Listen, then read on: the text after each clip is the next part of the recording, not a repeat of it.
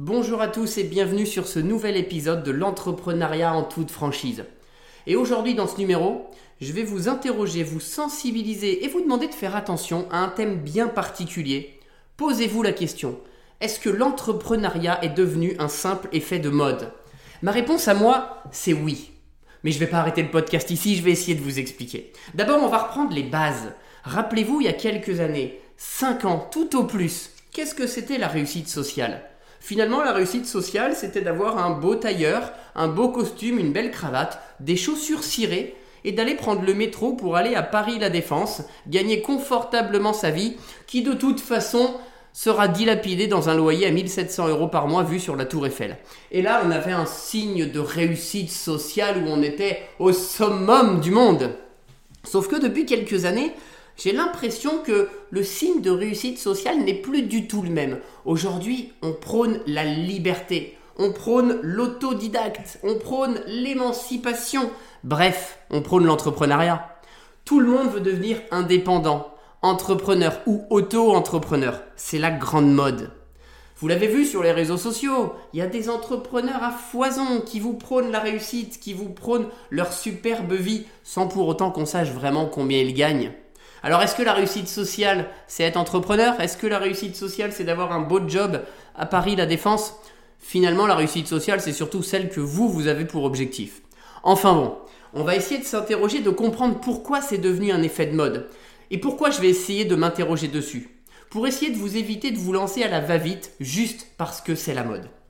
Alors, si on essaye de comprendre un peu les raisons qui font que l'entrepreneuriat est un effet de mode. D'abord, il y a le marché de l'emploi et les écoles. Quand vous faites certains métiers, comme décorateur ou architecte d'intérieur, pour le coup je peux en parler, c'est un domaine que je connais plutôt bien. Quand vous sortez de ces belles écoles, on a oublié de vous dire un petit truc, un petit détail, c'est qu'il n'y a pas d'emploi sur ces marchés-là. Il y a très très peu d'emplois parce qu'il y a finalement très très peu d'agences, pardon, puisqu'on est composé sur un métier qui est composé à 80% d'indépendants. Alors forcément, avec un beau diplôme de décorateur ou d'architecte d'intérieur, quand vous voulez vous lancer à votre compte, c'est beaucoup plus dur. Et j'imagine que c'est la même chose pour les agents immobiliers. Je pense, sans m'avancer, qu'il y a beaucoup plus d'indépendants que de salariés en tant qu'agent immobilier. Alors effectivement, si dès le départ, les écoles ne vous disent pas tout, c'est beaucoup plus compliqué. L'erreur fondamentale, c'est qu'en plus ces écoles ne vous forment pas à être indépendant. Donc quand vous sortez avec, alors je, reprends mon exemple hein, de décorateur ou d'archi d'intérieur, mais quand vous sortez avec ce diplôme, vous avez beau être très bon techniquement, vous n'êtes absolument pas préparé à devenir entrepreneur. Ça c'est le premier facteur. Le deuxième, c'est l'accès facile à l'entrepreneuriat. Alors que c'est vrai qu'il y a quelques années, on a voulu démocratiser tout ça. On a inventé l'auto-entreprise. On a simplifié les formalités. Aujourd'hui, c'est vrai, vous pouvez être entrepreneur en quoi? 3, 4 clics sur Internet Et deux jours après, vous recevez votre numéro de sirette et votre cabis c'est un pur scandale. Évidemment que c'est facile de devenir entrepreneur et heureusement qu'on a simplifié l'accès aux formalités dans un pays où l'administratif est devenu beaucoup trop lourd. Mais c'est pas parce que l'accès en est facile qu'il faut se lancer forcément à la va-vite. Le troisième facteur, c'est les discours qui nous font rêver. C'est vrai, vous avez tous vu sur Internet, sur les réseaux sociaux, les fameux mentors ou les coachs en développement personnel qui prônent la liberté, qui prônent l'entrepreneuriat et qui font de belles phrases et de beaux discours. Oui, l'entrepreneur, c'est quelqu'un qui saute d'une falaise et qui construit un avion en plein vol. Tais-toi, s'il te plaît. Bien sûr que c'est de la théorie, tout ça. Bien sûr que c'est des belles phrases qui font rêver. Et on a tous envie de se dire ah, c'est possible Allez, je prends ma souris, mon clavier et dans 10 minutes je suis à mon compte. Si vous voulez. Mais après, faut pas s'étonner si ça fonctionne pas. Et le dernier facteur, c'est les fausses croyances. Parce qu'en plus de pouvoir devenir entrepreneur facilement, on a l'impression qu'on peut réussir facilement. Allez, avouez-le. Vous avez tous pensé que faire un site internet c'était facile. De toute façon, on a tous un tonton, une tata ou un parrain qui sait faire des sites internet sur des plateformes gratuites. Donc on pense que ça va rien nous coûter et que notre site va être vu par des millions de personnes sur Google. Faux, totalement faux. Il sera en 30e page de Google et personne ne le verra à part votre père, votre mère et votre tonton. Donc il faut arrêter ces fausses croyances. Il y a aussi la fausse croyance des réseaux sociaux. Il y a des gens qui pensent qu'en faisant deux posts sur Instagram, va y avoir l'effet buzz. On cherche tous l'effet buzz. On a tous l'impression d'avoir la bonne phrase, la bonne punchline, la bonne idée pour générer 300 000 likes. Et non, pas du tout. Malheureusement, c'est pareil que pour votre site web. Quand vous allez publier sur les réseaux sociaux, mais ça va intéresser personne. Ça va intéresser personne parce qu'il faudra le temps de trouver votre discours, de fédérer votre auditoire euh, et de trouver finalement la bonne cohérence entre votre discours et votre cible derrière. Alors oui, on a l'impression que c'est facile. Et puis, j'oublie pas le réseau physique. Vous savez, quand vous allez vous lancer à votre compte, on a tout un tas de personnes dans notre entourage qui nous poussent à nous lancer parce que finalement on est presque jalousé d'avoir cette idée de se lancer à notre compte. Alors on va vous pousser. Vas-y, fais-le, lance-toi. Et surtout, donne-moi une carte de visite parce que quand tu te lances, moi je ferai appel à toi. Et du coup, qu'est-ce qu'on se dit?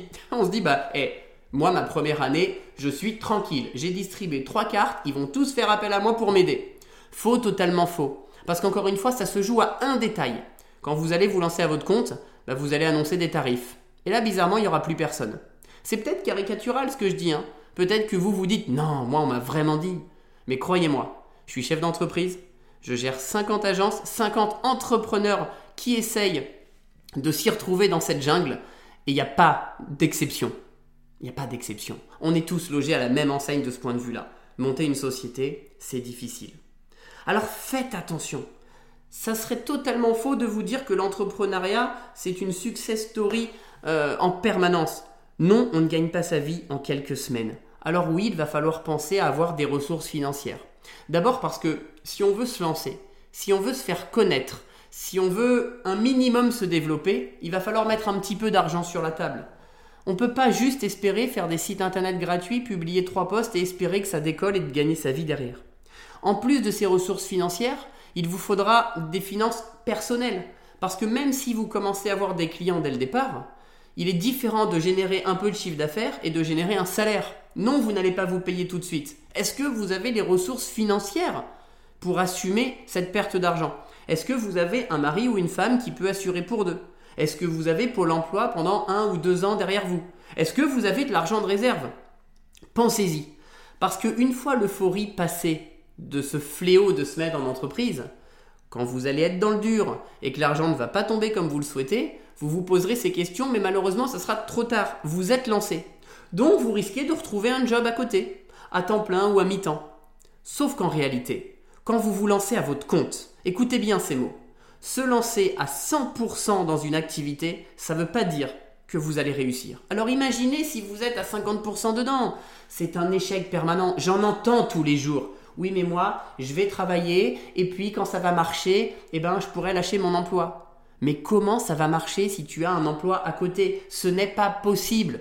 Alors attention, il y aura toujours des exceptions. On connaît toujours quelqu'un qui a réussi par miracle, et tant mieux et grand bien leur face. Mais n'en faisez pas un acquis pour vous. Alors effectivement, il va falloir commencer à faire attention. C'est un peu facile de voir la pelouse plus verte chez le voisin. C'est sûr que quand on voit des entrepreneurs qui prônent leur liberté, qui prônent le fait qu'ils travaillent euh, à 9h le matin parce qu'ils ont le temps de déposer leurs enfants, et puis derrière ils ont le temps d'aller les récupérer à 5h30, ça fait rêver. Mais on vous dit pas l'envers du décor. On vous dit pas que la contrepartie, c'est que peut-être que à minuit, 1h ou 2h du matin, on est encore sur l'ordinateur à faire des factures, à faire des prestations parce qu'on n'a pas eu le temps la journée, parce qu'on avait envie d'exposer sur les réseaux sociaux qu'on avait une liberté qu'on n'a pas vraiment. Quand on est entrepreneur, on est un peu prisonnier de ça. On pense H24 à son entreprise et puis on, travaille constamment. On entend toujours des belles paroles, vous savez, des, encore une fois, des, des coachs en développement personnel. Vous allez voir, je n'aime pas trop cela, mais après c'est un détail. Euh, qui vont vous dire, euh, oui mais là, tu es libre, profite de cette liberté. Mais non, on n'est pas libre. En réalité, l'argent, il faut qu'il rentre. Il faut qu'à un moment donné, vous puissiez vous payer. Donc bien sûr qu'on travaille non-stop. Et puis on va vous dire, lâchez prise, faites vos vacances, reposez-vous. Sauf que ça, c'est impossible. Mentalement, vous ne contrôlez pas tout ce qui se passe dans votre tête. Et vous allez penser H24 à votre société, surtout quand elle aura des difficultés ou que vous serez en phase de lancement. On ne peut pas avoir un discours aussi bienveillant quand on a 15 ans de boîte que quand on est dans sa première ou sa deuxième année d'activité. Réfléchissez avant de vous lancer. Et pensez, je vais faire un parallèle, tiens, avec euh, un exemple de la vie courante. Vous savez, quand on est célibataire, on envie toujours les gens qui sont en couple. Mais quand on est en couple, on envie ceux qui sont célibataires. Et puis quand on est en couple et qu'on a des enfants, on envie ceux qui n'en ont pas parce qu'ils voyagent, ils font plein de choses tous les deux. Mais quand on n'en a pas, on envie ceux qui en ont parce qu'on aimerait aussi avoir un enfant et partager ces moments. En fait, on veut toujours ce que l'on n'a pas. Et donc ça crée des effets de mode et aujourd'hui cet effet de mode est retombé sur l'entrepreneuriat.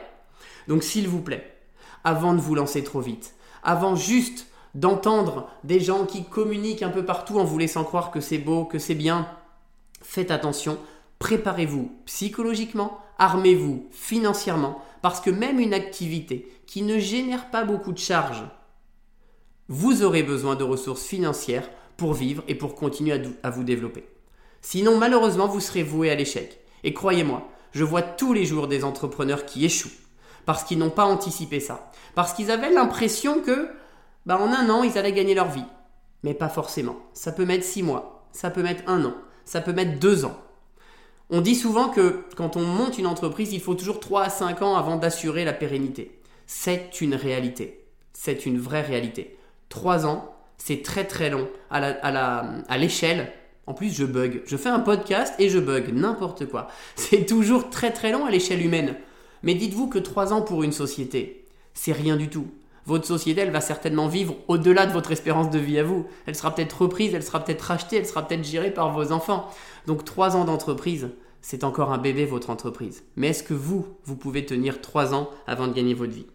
Enfin bref, je ne veux pas vous démotiver de devenir entrepreneur. Je suis entrepreneur. Je vis une superbe aventure, effectivement très mouvementée.